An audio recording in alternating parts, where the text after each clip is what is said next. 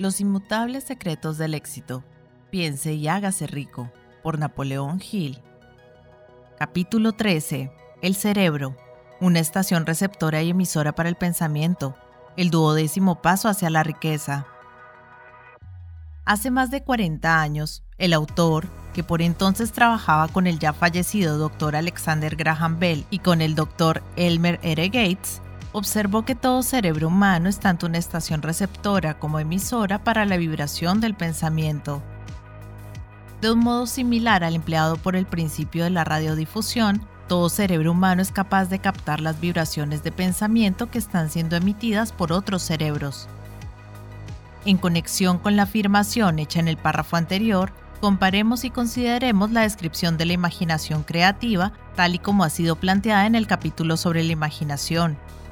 La imaginación creativa es el aparato receptor del cerebro que recibe los pensamientos emitidos por los cerebros de los demás. Funciona como la agencia de comunicación entre la mente consciente o razonadora de la persona y las cuatro fuentes de las que uno puede recibir estímulos de pensamiento. Cuando se ve estimulada o elevada a un grado más alto de vibración, la mente se hace más receptiva al pensamiento que le llega por medio de las fuentes exteriores, este proceso de elevación se produce a través de las emociones positivas o también de las emociones negativas. Las vibraciones del pensamiento se pueden incrementar a través de las emociones. La emoción del sexo encabeza la lista de las emociones humanas, al menos en cuanto a su intensidad y fuerza impulsora se refiere. El cerebro que ha sido estimulado por la emoción del sexo funciona a mucha más velocidad que cuando esa emoción está inactiva o ausente. El resultado de la transmutación del sexo es el aumento del pensamiento hasta un nivel tan elevado que la imaginación creativa es altamente receptiva a las ideas.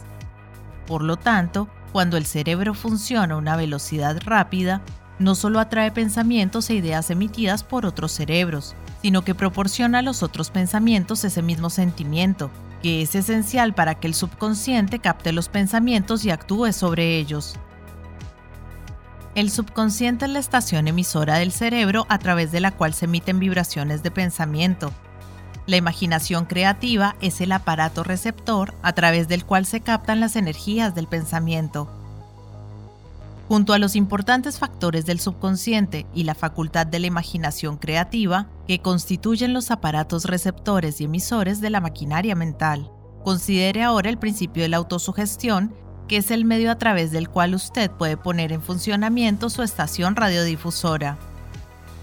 Las instrucciones descritas en el capítulo sobre la autosugestión le han informado con claridad del método mediante el que se puede transmutar el deseo en su equivalente monetario.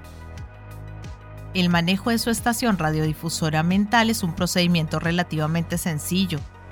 Solo ha de tener en cuenta tres principios, que se debe aplicar cada vez que se desee utilizar su estación radiodifusora, el subconsciente, la imaginación creativa y la autosugestión. Ya hemos descrito los estímulos por medio de los cuales se ponen en acción estos tres principios, y debe recordar que el procedimiento empieza con el deseo. Las fuerzas más grandes son intangibles.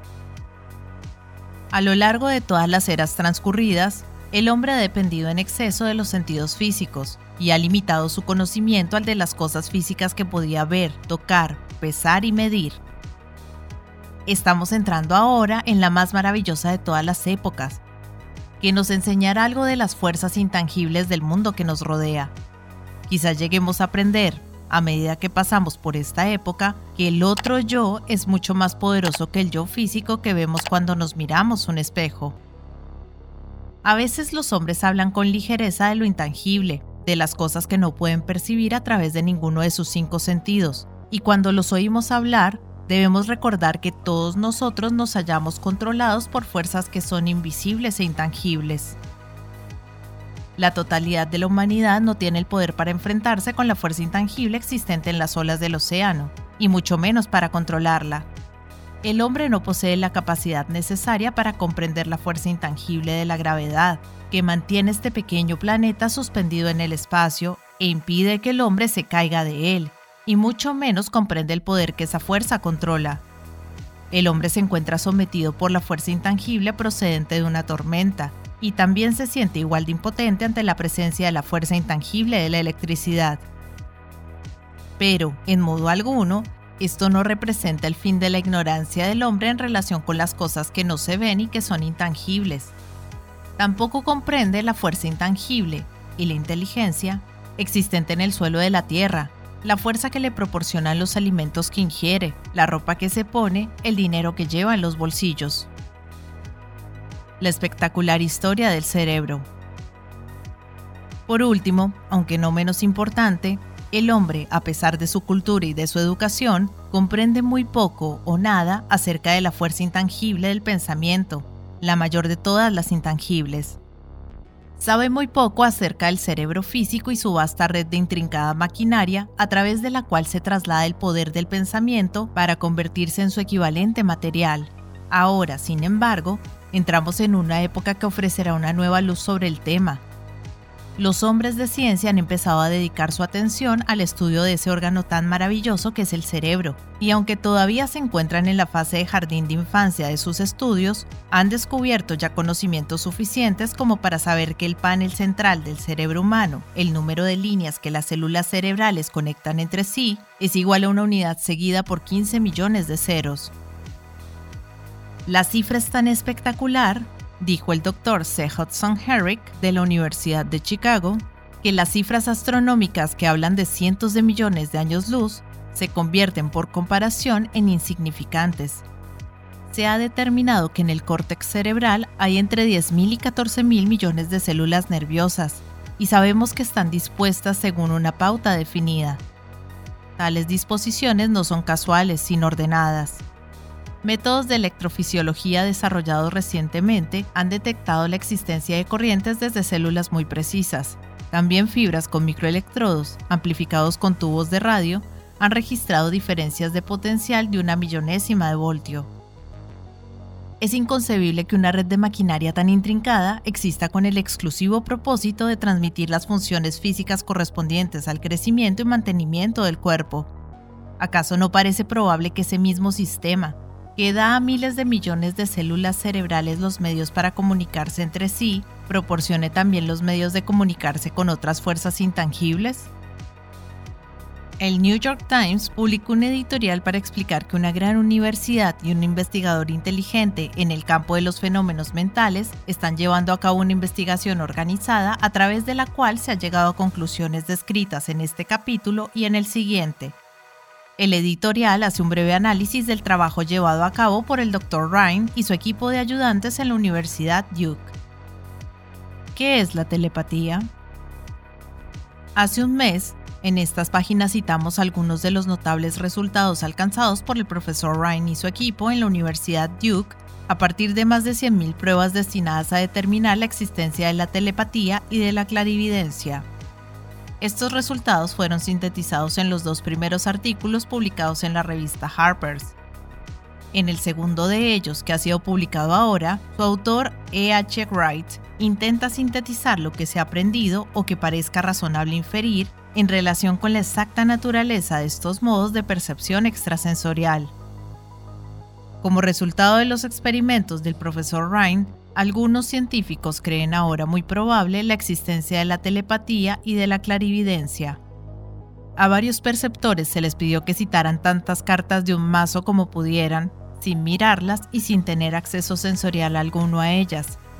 Se descubrió un puñado de hombres y mujeres capaces de reconocer correctamente y con regularidad tantas cartas que no había una sola posibilidad entre un millón de millones que hubiera ocurrido así por casualidad. Pero ¿cómo lo hicieron? Estos poderes, en el supuesto caso de que existan, no parecen ser sensoriales. No se conoce la existencia de ningún órgano que los justifique. Los experimentos funcionaron bien no solo en la misma habitación, sino incluso a distancias de varios centenares de kilómetros. En opinión del señor Wright, estos hechos eliminan también el intento de explicar la telepatía o la clarividencia por medio de cualquier teoría física de la radiación todas las formas conocidas de energía radiante disminuyen de forma inversamente proporcional al cuadrado de la distancia recorrida. Pero eso no sucede ni con la telepatía ni con la clarividencia. No obstante, varían por causas físicas del mismo modo que nuestros otros poderes mentales. En contra de una opinión muy generalizada, no mejoran cuando el perceptor se haya dormido o adormecido, sino que al contrario, aumentan cuanto más despierto y alerta está. Ryan descubrió que un narcótico disminuye el nivel de aciertos de un perceptor, mientras que un estimulante siempre lo aumenta. Al parecer, el perceptor más fiable no puede alcanzar una buena puntuación a menos que intente hacerlo lo mejor que pueda. Una de las conclusiones a las que Wright llega con cierto margen de confianza es que la telepatía y la clarividencia son un mismo y único don. Es decir, la facultad que permite ver un naipe que está boca abajo sobre una mesa parece ser la misma que le permite leer el pensamiento que reside en otra mente. Hay varios motivos para creerlo así. Por el momento, por ejemplo, estos dos dones se han descubierto en toda persona que disfruta de uno de ellos. En todas esas personas, ambos dones han sido de un vigor igual y casi exacto. Las pantallas, las paredes, las distancias no tienen el menor efecto sobre ninguno de ellos. A partir de esta conclusión, Wright se atreve a exponer lo que, en su opinión, no es más que un simple presentimiento, en el sentido de que también otras experiencias extrasensoriales pueden formar parte de la misma facultad como los sueños proféticos, las premoniciones de desastre y otras facultades similares. Al lector no se le pide que acepte ninguna de estas conclusiones, a menos que le parezca necesario hacerlo, pero las pruebas que Ryan ha recopilado siguen siendo impresionantes. ¿Cómo unir mentes en un equipo de trabajo? En vista del anuncio del Dr. Ryan en relación con las condiciones bajo las que la mente responde con respecto a lo que él denomina modos de percepción extrasensorial, tengo ahora el privilegio de añadir a su testimonio la afirmación de que yo mismo y mi grupo hemos descubierto lo que creemos son las condiciones ideales bajo las que es posible estimular a la mente para que, de una forma práctica, se pueda hacer funcionar el sexto sentido descrito en el capítulo siguiente. Las condiciones a las que me refiero consisten en una estrecha alianza de trabajo entre dos miembros de mi equipo y yo. Gracias a la experimentación y la práctica, hemos descubierto cómo estimular nuestras mentes mediante la aplicación del principio utilizado en relación con los consejeros invisibles descritos en el capítulo siguiente, de tal modo que, mediante un proceso de fusión de nuestras tres mentes en una sola, podemos encontrar la solución a una gran variedad de problemas personales presentados por mis clientes. El procedimiento es muy sencillo. Nos sentamos ante una mesa de conferencias, exponemos con claridad la naturaleza del problema que hemos de considerar y a continuación empezamos a hablar de él.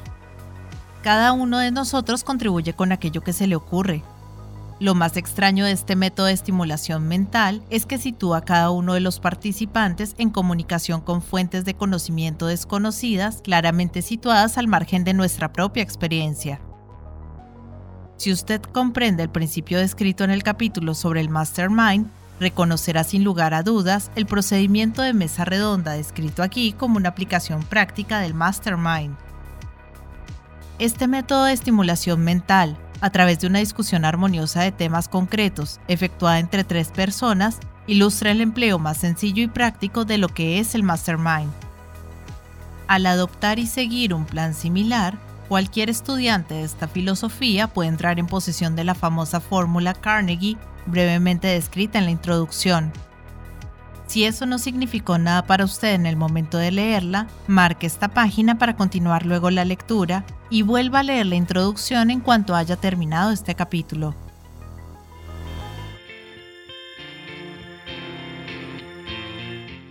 Hola gente, ¿cómo están? Mi nombre es Carolina, yo soy la voz de audiolibros leyendo juntos. Este es un hermoso proyecto que pretende poner un poco de buena vibra y felicidad allá afuera, acompañando a las personas en su cotidiano con diferentes tipos de lectura, desde aventura, suspenso, terror, cuentos para niños, autoayuda, meditaciones, en fin, lo que se les ocurra. Espero que hayan disfrutado del audio, para mí es todo un honor que compartan su precioso tiempo conmigo y ya saben, abajo del audio siempre está la famosa y mágica cajita de descripción donde pueden encontrar cosas tan fascinantes como mis redes sociales. Si quieren comunicarse conmigo, si quieren dejarme un mensaje, si quieren preguntarme algo, sugerirme algo o si no les gustó y simplemente quieren quejarse, siéntanse libres de ir y expresarme todo lo que crean necesario. Pero si realmente les gustó el audio y me quieren apoyar, pueden pasarse por YouTube y seguirme y darle un me gusta a todo lo que disfruten. Ya si les caí súper bien, pueden dar una vueltica por Patreon, donde me pueden ayudar como las personas de apoyo y las personas incondicionales que por el valor de uno o dos cafecitos al mes me están apoyando un montón y me ayudan a seguir adelante. Y si vives en Argentina, te dejo los vínculos de Mercado Pago y de Cafecito. Por ahí también me puedes ayudar, si quieres. Quiero agradecerles el haber llegado hasta este momento del audio y espero que nos veamos pronto para pasar el rato leyendo juntos. Muchas gracias. Chao.